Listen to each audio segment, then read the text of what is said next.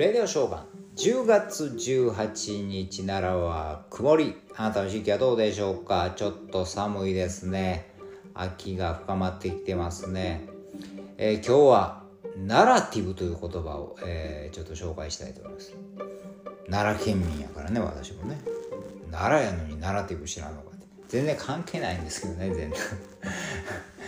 奈良のえー、ポジティブなおっちゃんというわけでもないんですけどもですね。ナラティブっていうのは物語という意味なんですね、えー、よく似てストーリーっていう方がよく知ってるかもしれませんけどね、えー、物語とか、えー、語り話術というふうに訳されるわけですよ。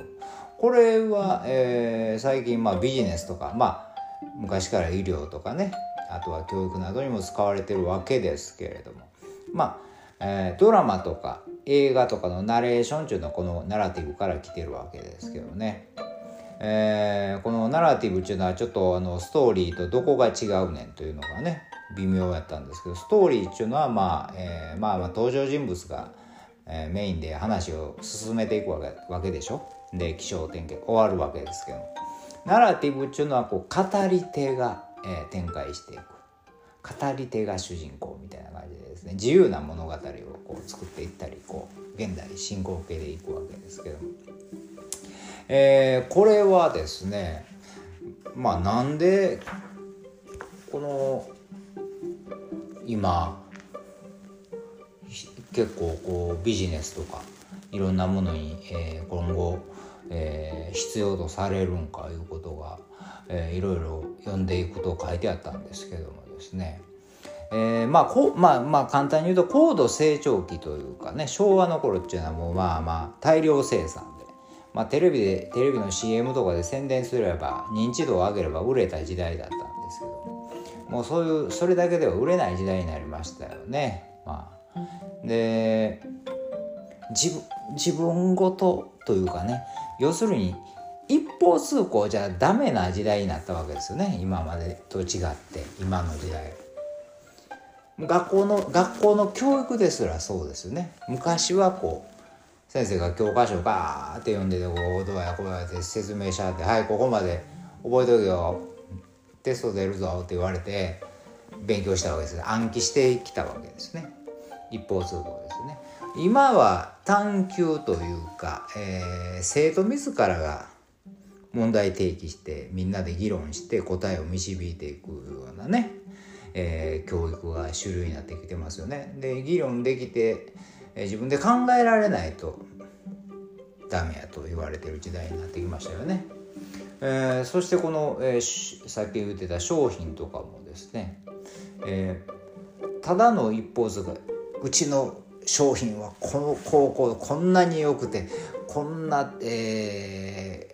ものこんないい素材を使って何年もかけて開発したんですだからいいでしょう言うても売れない時代になったわけですよね。えー、まあだからそこに物語がないとというかね共感してもらえないと、えー、人は心動かないからねもう何でもあるから世の中にいっぱいあるでしょ。うん、だからやっぱりそのお客さんが主体とならないとお客さんの心お客さんが、えー、自分ごとと思わないと、えー、買ってもらえない。私も営業してたからそれやっぱそうよく感じましたけども。こっち側の都合なんぼ言うたってダメなんですよね。お客さん動いてくれない、ね、だから最近もう最近教育とかその今言ったビジネスもそうやけどあの観光今今円安でものすごいお客さん世界中から来てますけども。まあ爆買いや言うて、まあ、爆買いのお客さんも安いからね。買ってくれるのも、えー、いっぱいねありがたいしあるんやけども。やっぱ観光地とかやっぱ共感してもらわないと何て言うんですか外国の方もですね。ただの観光地じゃなくて自分がこう日本文化のこういうのに行きたいと思って地方のね、えー、温泉街とかお寺に行ったりとかするわけですもんね。だからもうあそういえば奈良もね、えー、大仏さんもやるしいろいろあるんやけどももうちょっとだからその発信して方がいいと思うんですね。ナラティブだけに。その観光ししてくれる人目線でもうちょっとアプローチしたらさらに良くなると思うんですけどね、えー、そんなことを感じた、えー、ナラティブでした。